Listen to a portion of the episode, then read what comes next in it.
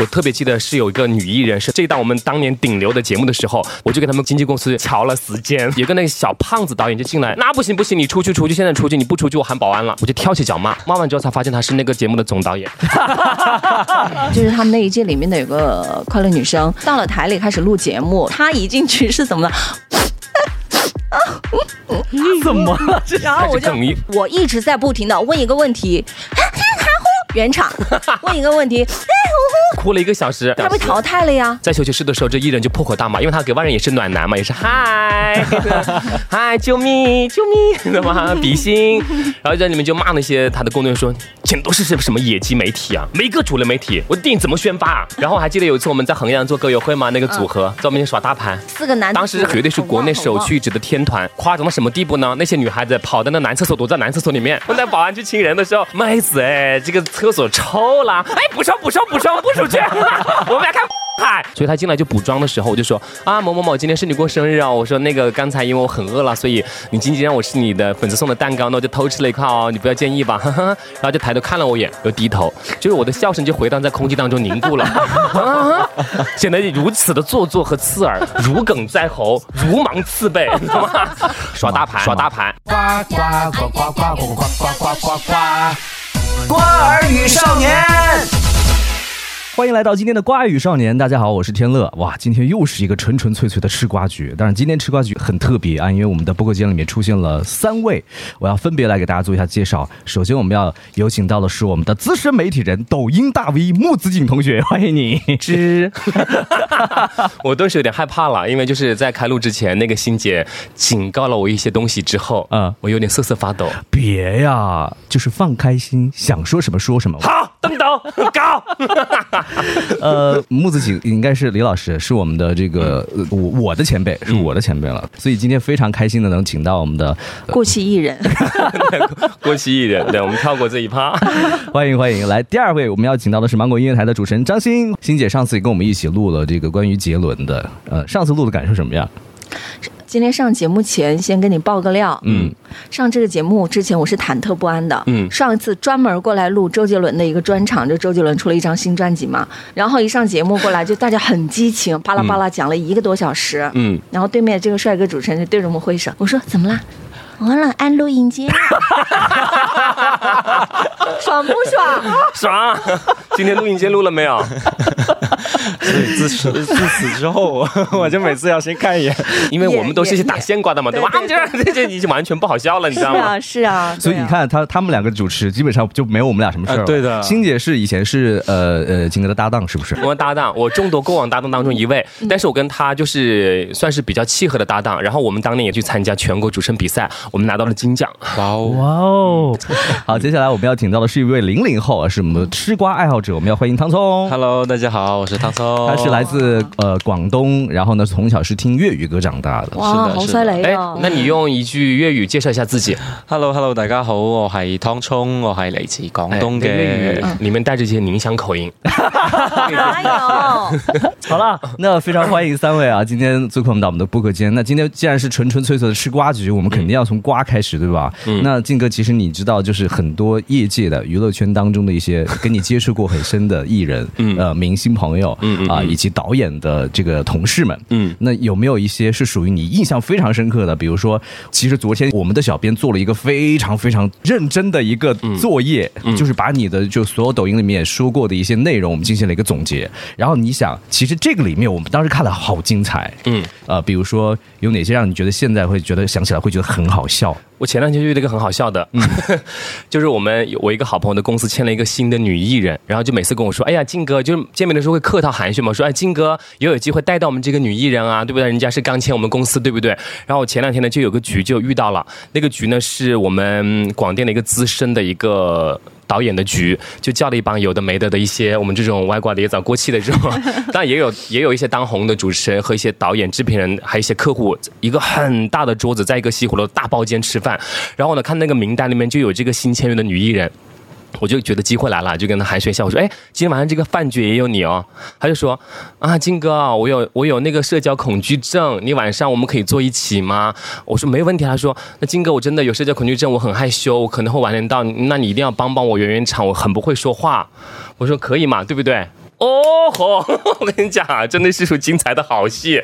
就我们所有的大咖小咖到了以后，他还没来。就是我们酒过三巡以后，他最后姗姗来迟。那个服务员把那门一敲开，包厢门一打开的时候，他闪亮登场。然后一一进来之后，先旋转一圈，嗨，我的新裙子好看吗？仿佛我的对，仿佛我看到了李玟，是不是？我跟你说，我就看到你的跳舞真的太太厉害，我很期待这次跟你，因为唱的太好了，太好了，来来来，跟你 say hello，hello。穿了一个那种就是那种那种小洋装，他说我特意为今天局准备的哦，嗨，他转了一圈，然后坐下去之后就说啊，我今天迟到了，我先自罚一杯，哥哥姐姐们，嗯，然后然后哎呀，陈导，我们我上过你节目，陈导，我们以后下次你还有什么机会，一定喊我去哦，哎，什么什么姐姐，我好喜欢看你的节目，后面我就跟他讲，我说妹妹。特别会来事儿。我说妹妹，你这是叫社交恐惧症啊！我说，他不是社，他的社恐是社交恐怖症吧？我觉得，我觉得你这是社牛啊！嗯，社牛，社龙，嗯，所以就是这个点就可以宣发出来，其实有很多娱乐圈的一些妹妹们呢，就不太爱说实话，嗯嗯嗯嗯，你知道吗？就这位艺人现在红吗？不红一个新人哦就觉得很好笑，你知道吗？嗯啊，我有社交恐惧。你觉得他以后的星途会怎样？就是有没有这个市场上的人，其实可能就是还蛮欢迎这种类型的，就是就是自然和你熟，自然熟啊自然熟。我觉得梅老板会很喜欢，但是已经过了，现在已经过了梅老板的时代了，知道吧？但是他的综艺感会不会比较强一点？他的那种活跃，你觉得是我觉得是有点尴尬，就是他那种你熟了，好像又你懂那种那种有些点嘛，就有的人他想要那种很社，他也许真的是有社恐，他也许是为了保护自己的社恐，要装作自己很大方，但是他就是，比方说，要么你就社恐，你就安安静静的在旁边做个美男子、美女子，要么你就是觉得让大家很开心，懂不懂？就是每次就是他的一个点就是 over 了，，over 的点在哪里？就是比方说。这两个导演，比方说在聊一些正事的时候，在一些说悄悄话的时候，要硬嘎过去打断他们、哦啊，敬酒啊什么的，哦哦我觉得就过了，没有掌握好度。然后呢，因为我自己之前也做过一些经纪人嘛，我就觉得一个女艺人，就是你能不能红，其实你。第一次看就能看得出来，比如说你的长相、气质、你的那种呃，你的八面玲珑、你的口吐莲花、你的一些身上的点，其实我觉得是可以看得出一些端倪的。嗯嗯。言外之意，他不能红嘛，还看着干嘛？还是那么明显啊？其实我觉得娱乐圈的艺人真的是非常的累，特别是女孩子，我觉得非常辛苦。为为什么那么说呢？啊，虽然有的时候大家看到的是他们的光鲜亮丽，鲜花掌声都给了他们，看到他们是一部片酬，一个商演赚了多少金，对不对？其实我真的觉得他们的不容易是在于，其实现在大家都知道资源是稀缺的，每个人都想拿到 S 级别的好的资源，你的颜值又要扛打。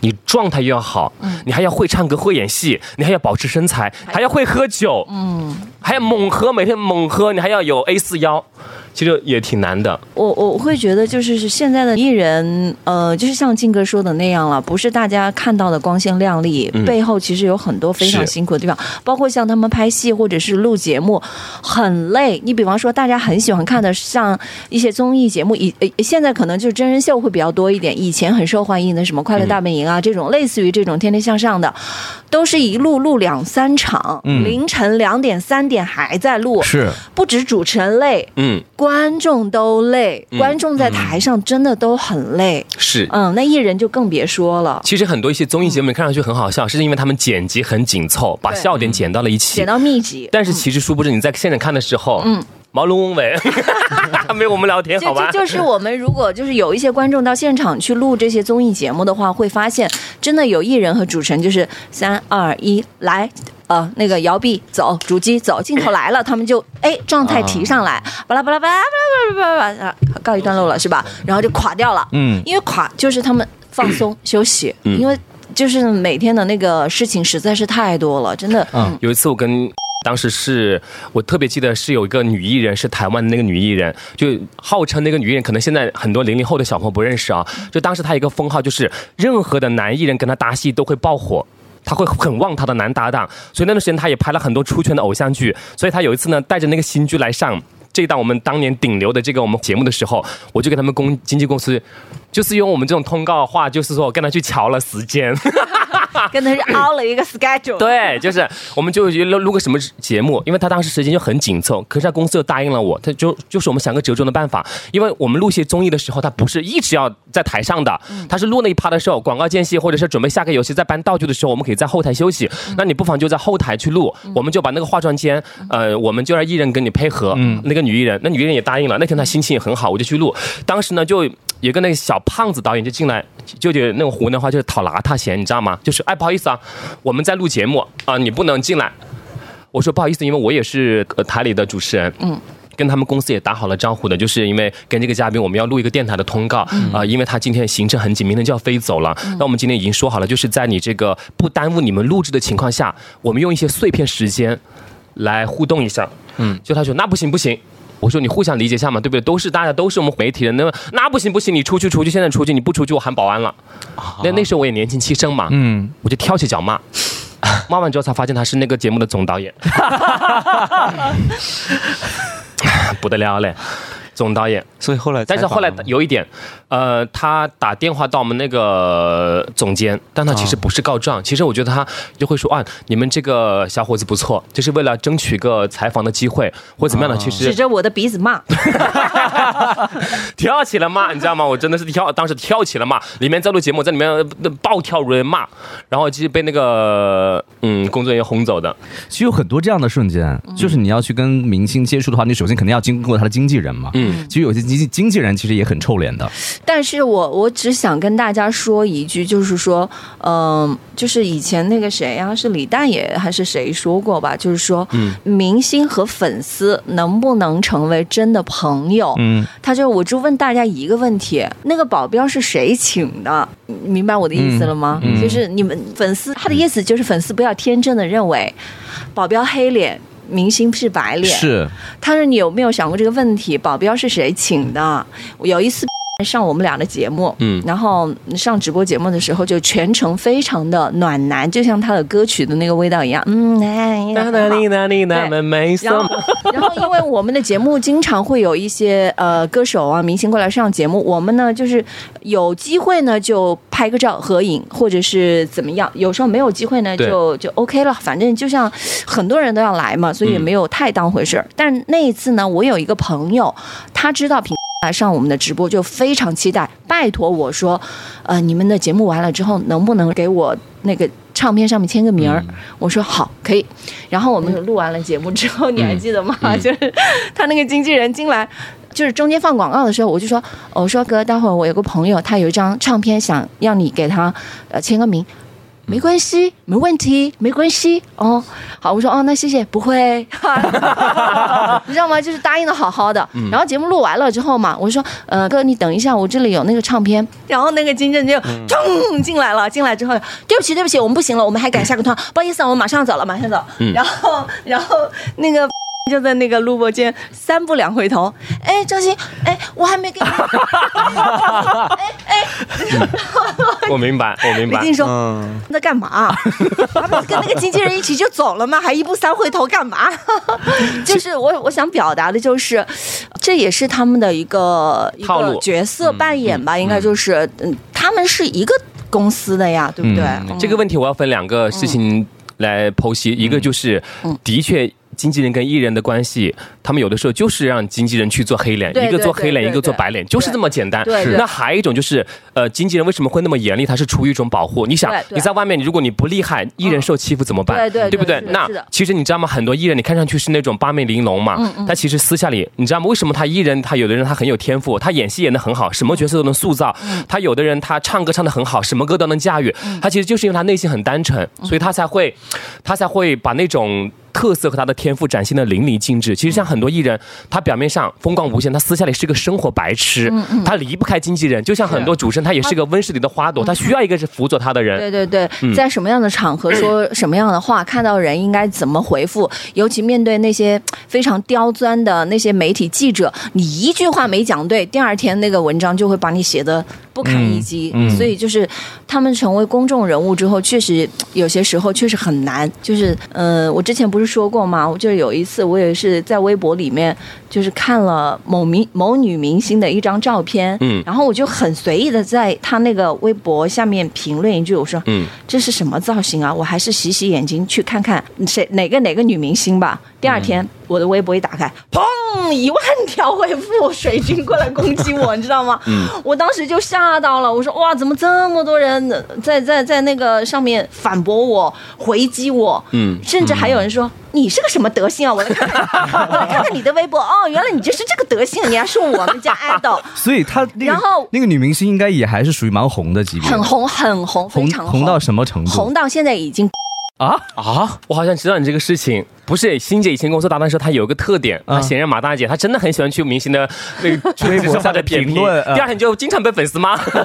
然后我当时我就说，哎呀，我就只是回复了一句，就这么多人来攻击我，那那些就是骂的很厉害的那些呃女艺人、女明星，她们得有多强大的内心，才能够在这一行里面继续混下去？嗯你说是不是？就老番，我觉得有句话说的特别对，就是你能经受多大诋毁，才能受得住多大赞美。因为有的时候你网暴真的很可怕的。很可怕，真的。为什么后来很多人干脆把评论回复给关掉啊，我宁可不听到你们的赞美，我也受不了你们的诋毁，就是这样子。嗯我，们不要搞鸡汤吧，搞点干货吧。那主持人的眼色 眼色有点焦灼，有点朦胧了我。前段时间抖音被盗了，但是我抖音被盗号之前呢，就是发了最后一条作品，就是关于一个 那个艺人，现在那个艺人也糊掉，当时也是很红的，就是。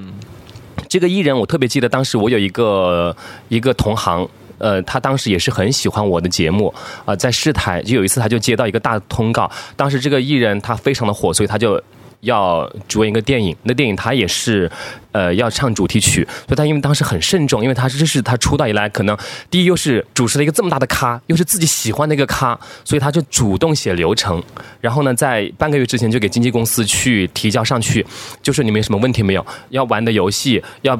配合的，他就代表院方全部去对接好了，哥本嘎嘣村没问题了。一到活动当天，就让他非常的焦灼。首先第一点就是说他，他当时他说，第一次我见到这个艺人就被吓到了。嗯，在休息室的时候，这艺人就破口大骂，因为他给外人也是暖男嘛，也是嗨 嗨，救命救命，知道吗？比心，然后在里面就骂那些他的工作人员说，简直都是什么什么野鸡媒体啊，没个主流媒体。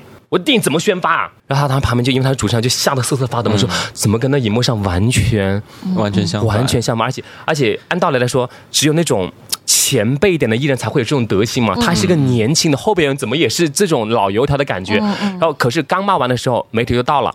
啊，啊，媒体都还是说啊，谢谢欢迎各位老师，谢谢各位老师，就换了一副嘴脸，各位老师辛苦啦。然后要在台上去开始做那个首发仪式，嗯。然后我当时我这个同行朋友就也很受伤，他说：“我不晓得是我该，嗯嗯，我是哪里不逗人喜欢？一上去全程给我几十米远，我站在这边，他站在那边，而且正脸不瞧我。他说我靖哥我也没有得罪他呀，因为他他当时觉得很受伤，因为他觉得就是他觉得让他很不自信。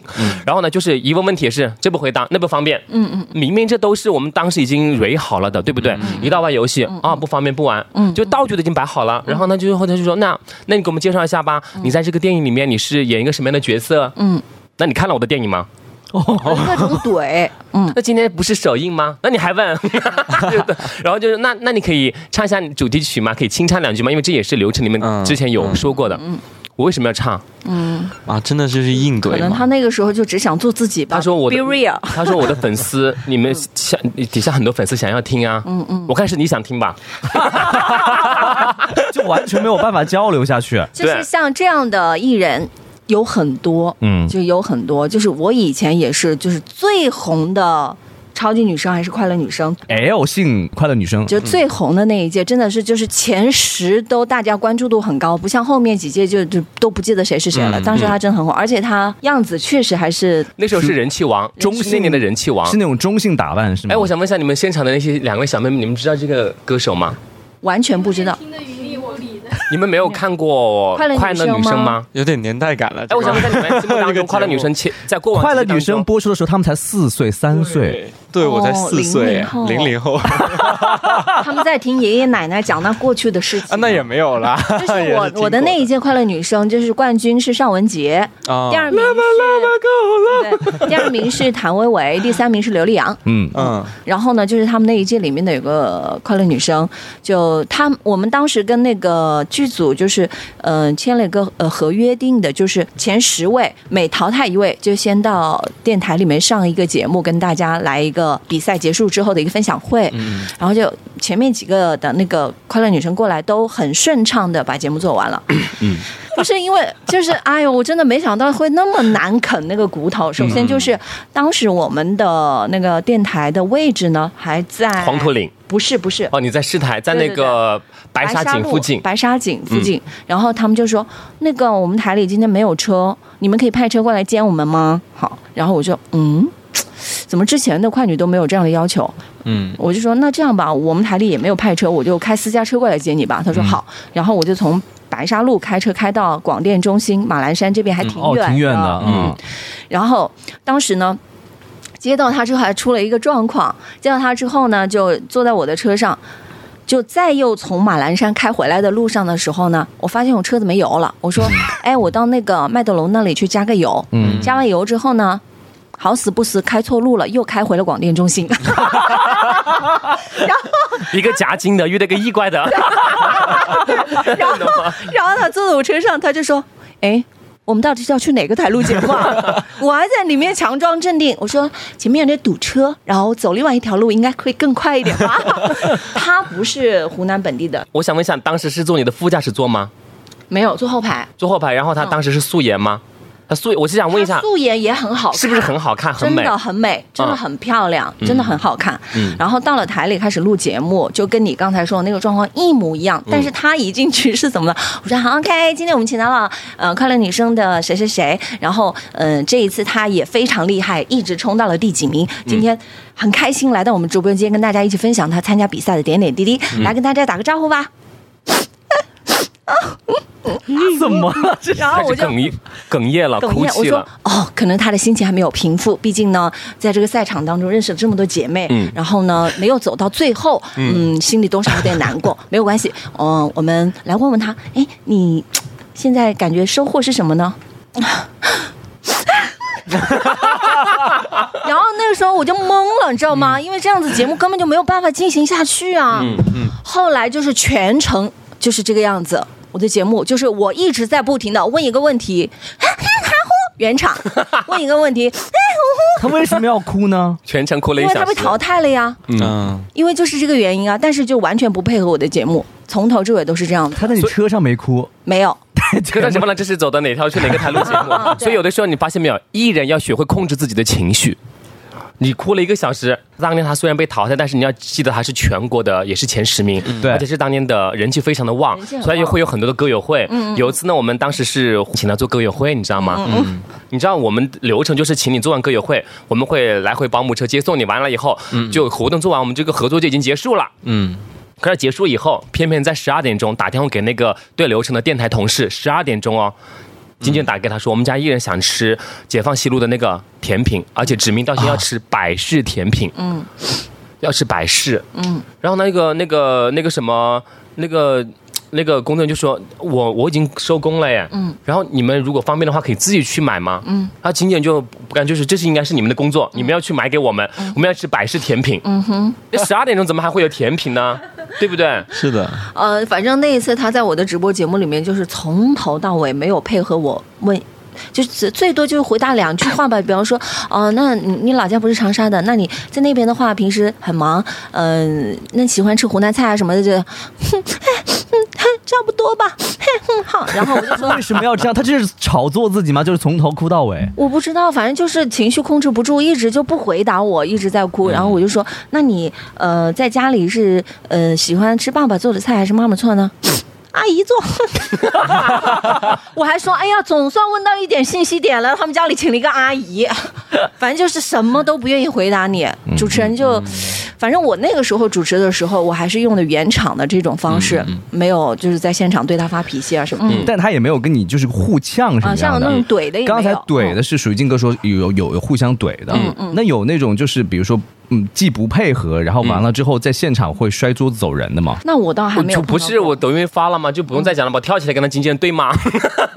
然后我还记得有一次我们在衡阳做歌友会吗，那个组合嗯在我面前耍大牌。四个男当时是很帅的一个天团然后他们唱歌的时候也被网友挖出来，他们现场唱歌不好听。嗯，当时就是做他的歌友会，因为当时那个他当时因为人气非常旺，他们当时是绝对是绝对是国内首屈一指的天团，嗯，所以那个时候那个校园可能大概只能五千人左右，可是当时挤进了一万多人，你知道吗？夸张到什么地步呢？那些女孩子跑到那男厕所躲在男厕所里面，然后那保安去亲人的时候，妹子哎，这个厕所臭了，哎，不臭不臭不臭不出去，我们来看海，然后呢？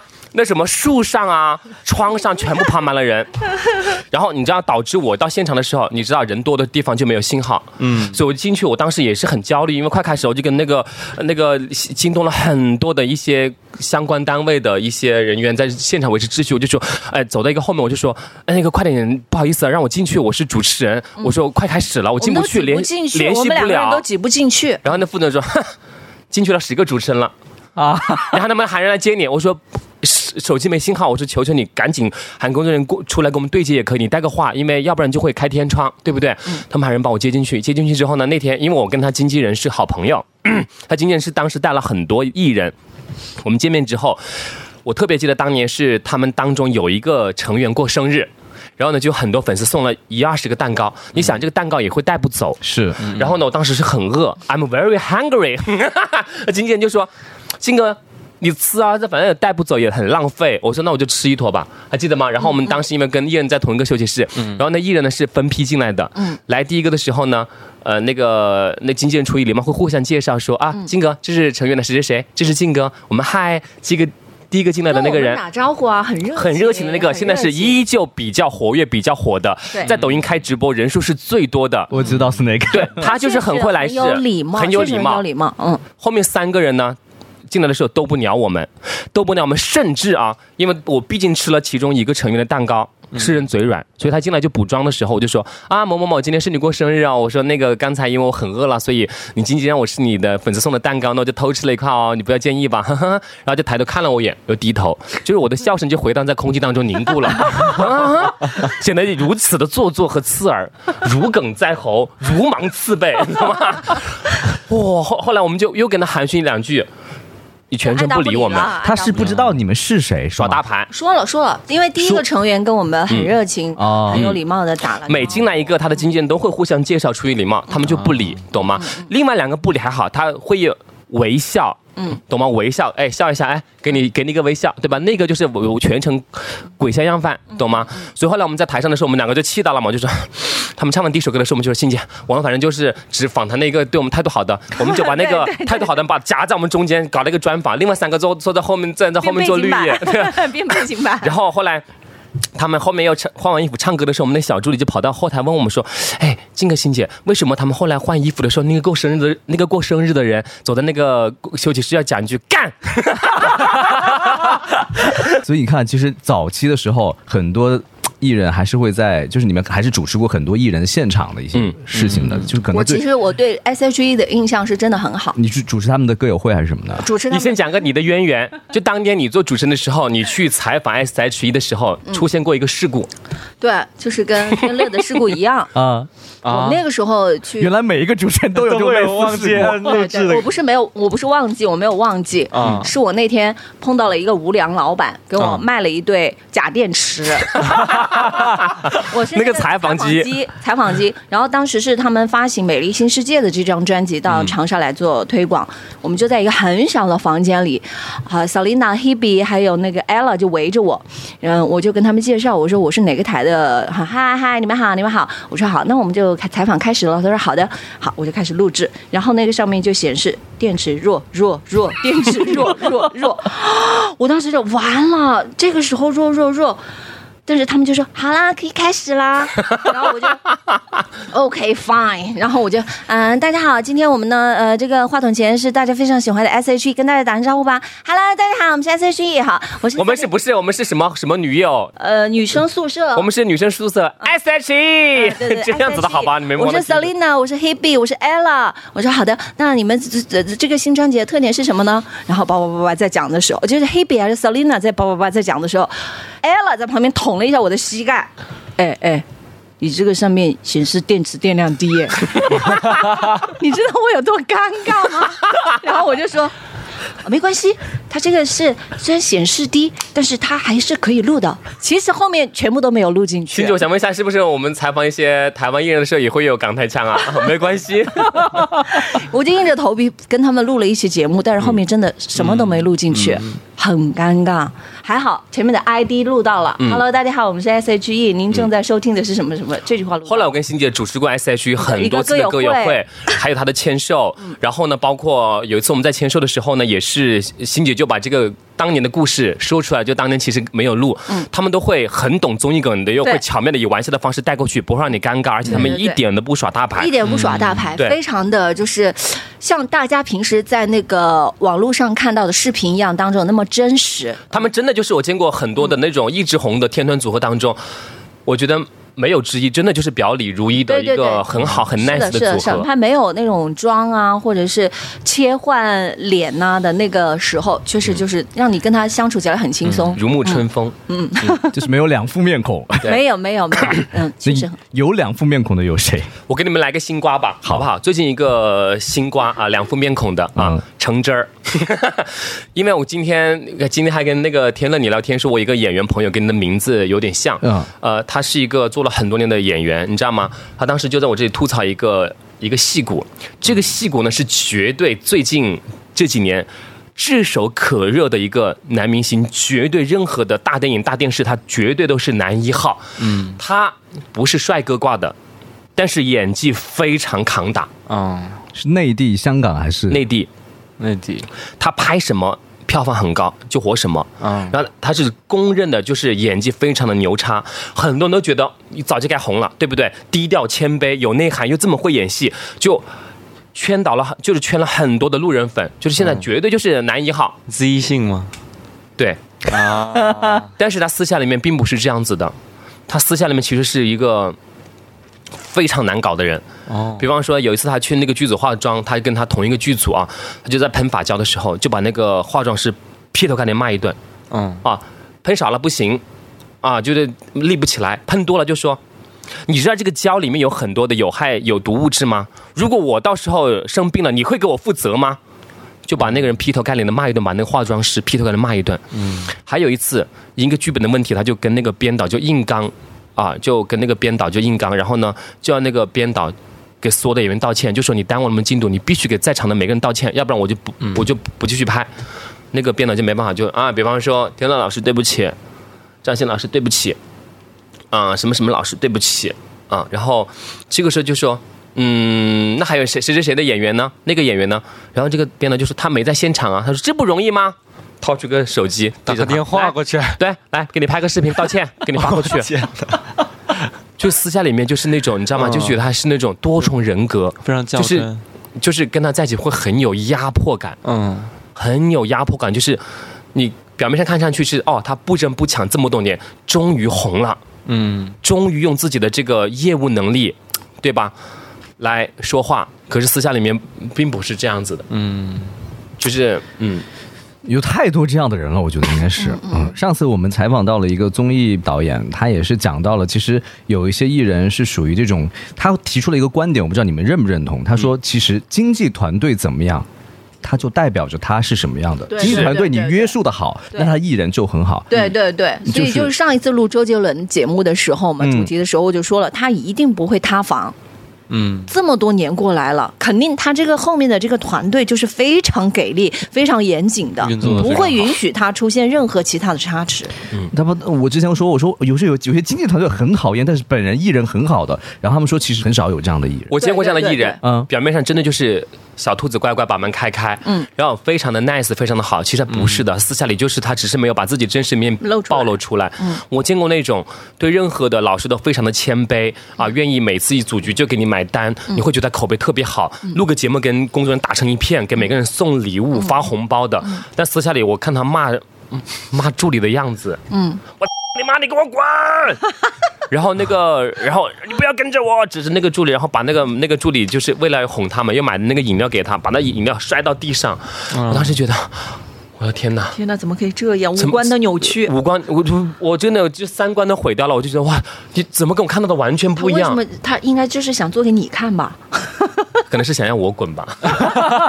所以当时其实生气的时候是有很多人，是我们共同一个熟悉的环境。嗯，有没有一些艺人就是你们看上去觉得哇，这也太拼了？之前呃，靖哥说过一个顶流小鲜肉，是不是？他是说说录节目录到凌晨不吃饭，这样这样拼的很多多呀。啊很多。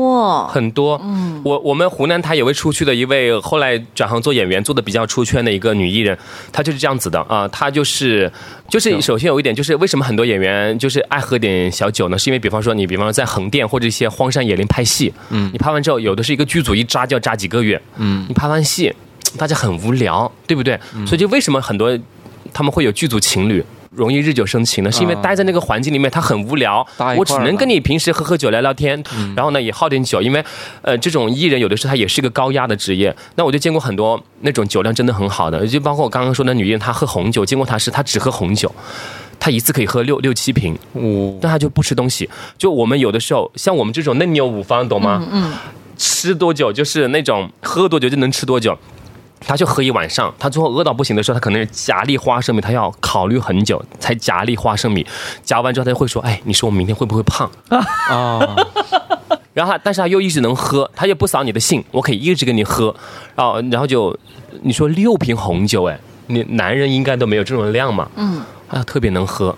只是我觉得做艺人就是有一句话说的好吧，就是小红靠运，大红还是靠命。啊，对对对对，是是是，嗯，有一些艺人会有一些特殊的一些爱好，比如说有特别爱打麻将的艺人，是吧？你为什么不问那个爱玩玩具的艺人呢？就是做一个歌友会啊，那个歌手当时非常的火呀，他是在两千年初火的呀，你们很高，个子很高。那个 MTV 是在那个沙漠里面，他当时就是做歌友会的时候就反复强调说，我的我的房间不用打扫，不要人进去不用打扫。但每次我们跟他合作的时候，每次不用打扫，我就不懂嘛，因为他可能是保护隐私，就有一天不要打扫，可能那里面那个负责他房间那个服务员是他的粉丝，嗯硬要进去搞，然后呢，那个经 那个那个经纪人跟那个艺人就尖叫嘛，发现以后就啊不能不能不能，后面就熟了以后跟经纪人熟了以后就说，这这是什么了？他有什么难言之隐吗？是为什么呢？他就说啊，因为他在外面，你讲这种男艺人常年在外面出差啊，跑通告啊，对不对？不着家呀，也很单身，也单身也很寂寞嘛，对不对？需要一些玩具嘛，那玩具就是可以把它吹起来 玩一玩，然后把那戏又放走。哦，你刚刚说到，我还想到一件事情，就是那种艺人私下里面两张嘴脸的，就是有一位通过跑男迅速爆火的一个男艺人，当时在江浙一带，你知道江江浙有很多那种有钱的金主，在一个商场请他们主持活动，当时也是请了一个流量的主持人，那个主持人跟我是好朋友，当时呢就是前期就是插科打诨搞完以后，就请他上来了。不知道是个代言还是什么开业，他就他就已经用余光看到这个艺人已经磁单败，在那个屏幕后面，屏幕会这么打开嘛？嗯。接下来掌声有请最近爆火的跑男某某某，囧囧囧囧囧囧囧，门没开，门哦门打开了，嗯但是艺人不出来。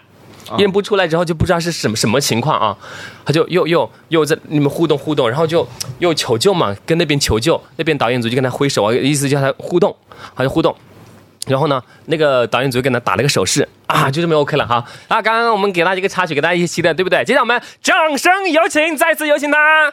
滋，又是一阵空气，又是一阵空气，不知道哪个环节他上台的时候没如他的意，这艺人就死活不上来。而且那个艺人他说，他说我全程知道，那个艺人他其实就在那个屏幕后面，他也知道我的尴尬，但他就是不想出来。嗯，他就是哪个地方没如他的意，他说反复就是最后出来六次，他说讲的我都没有信心了。掌声有请，懂吗？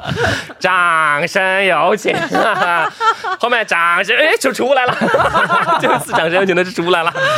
就他可能是一个环节，因为有的时候有的艺人他有的时候有点龟毛。就是有点湖南话，就是衣冠和夹紧。就比如我出场的时候，你一定要喷什么，或者有有什么，要有火焰，要有我的这个我喜欢的东西环境，要不然背景音乐他。就他就生气。那他提前有说吗？他如果提前有说的话，我觉得没有准他备临时夹精啊，他其实你看，我们都是做过那么多活动，都知道活动有的时候事无巨细，有的时候难免会有一些沟通不到的点，是或者是难免有的时候你沟通到了，可能临时有出一些状况，或者是临时因为条件艰苦又做不到的情况，都会有嘛，对不对？但是我觉得有的时候还是要。互相体谅点，特别是有的时候艺人赚钱还算是比较容易和轻松的嘛。对，嗯，而且艺人有时候出席一些场合，我我我之前看到金哥有说有一个艺人是被骗了，是因为参加的这个活动的这个字不一样，对就金猪节，，对，金猪节。这是什么 什么回事？金猪节就是，嗯，当时呢是那个请这个快女，当时这个快女那届很火的时候，就是去广西。去广西，在那个金柱节，因为当时是相关部门打的，是一个相关部门的活动，嗯懂吗？嗯啊，然后呢就打电话来，那经纪人一听就觉得、啊可以嘛，这个一个金柱节金银珠宝珠光宝气嘛，对不对？提升自己，给自己引点流，可以以后接点代言嘛，对不对？嗯啊，然后呢到现场之后才发现这个金猪，这个猪是猪肉的猪。一去的这个主办方就非常热情的带这个女艺人和团队参观了宰猪场。养猪场去了全猪宴，还逼这个女艺人跟这个猪合影，抱着那个猪。你懂吗？就是他们是当当地很有名的金猪节，嗯啊，就是这么个情况，而且劳务费也没有很高。这说明这个女艺人的那个经纪人也不太靠谱。对她不是要签合同吗？是不是？不不，活动可能合同我不知道，但起码你要看一下文件、文字之类的东西嘛，是不是？但我觉得这样的活动很有意思啊，金猪节我就很想去参加。金猪节，感谢收听本期的《瓜儿与少年》，欢迎订阅、点赞、留言、推荐。只有订阅，你才能获得下一期吃瓜更新提示。下集，两位资深 DJ 将继续带你了解他们经历的艺人背后的故事。下集你将听到。带大家去洗个脚、按个摩。那个服务员一看到俞灏明来了，我擦呀，这死的脚，脚都搓烂，你知道吗？俞灏明就痛的又不能做声，就咬着牙。按完之后呢，他说：“哼，我知道你是俞灏明。”他就走了。我记得那一次我们去一个高校参加见面会的时候，当时就是同学们非常热情，然后就有一个女同学从下面冲下来，拿了一卷书，嘣一敲，嗨，你怎么到我们学校来啦？啊，我好喜欢听节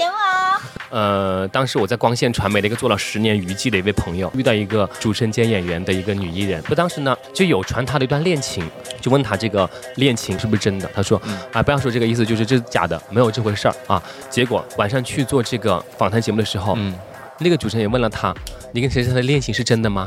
是的，不能骗我。那艺人就骂骂咧咧的上来了。哎呀，等我先把我请上来，再你们再下去嘛，太没礼貌了。这一边一边上来，一边跟大家挥手，一边在骂我们。骂完之后，他也那个音乐一响起了嘛，干冰一喷，呲哎呀，别喷干冰啊！他他在台上做法啊，还有一个艺人，一个顶流的男艺人，唱跳俱佳的顶流超级男艺人们，零零后非常爱的，他有非常严重的脚臭。而且他很不礼貌，他一上车就喜欢把那个鞋子脱掉。啊呀啊呀呀，八卦问我就对啦。啊呀啊呀呀，原来主角就是他。我们下期再见。